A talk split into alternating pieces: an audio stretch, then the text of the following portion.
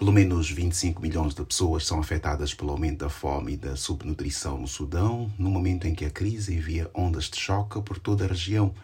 Nesta segunda-feira, o Programa Mundial de Alimentos PMA destaca que milhares de famílias são forçadas a fugir semanalmente para o Chad e o Sudão do Sul, países que sofrem o impacto do conflito sudanês.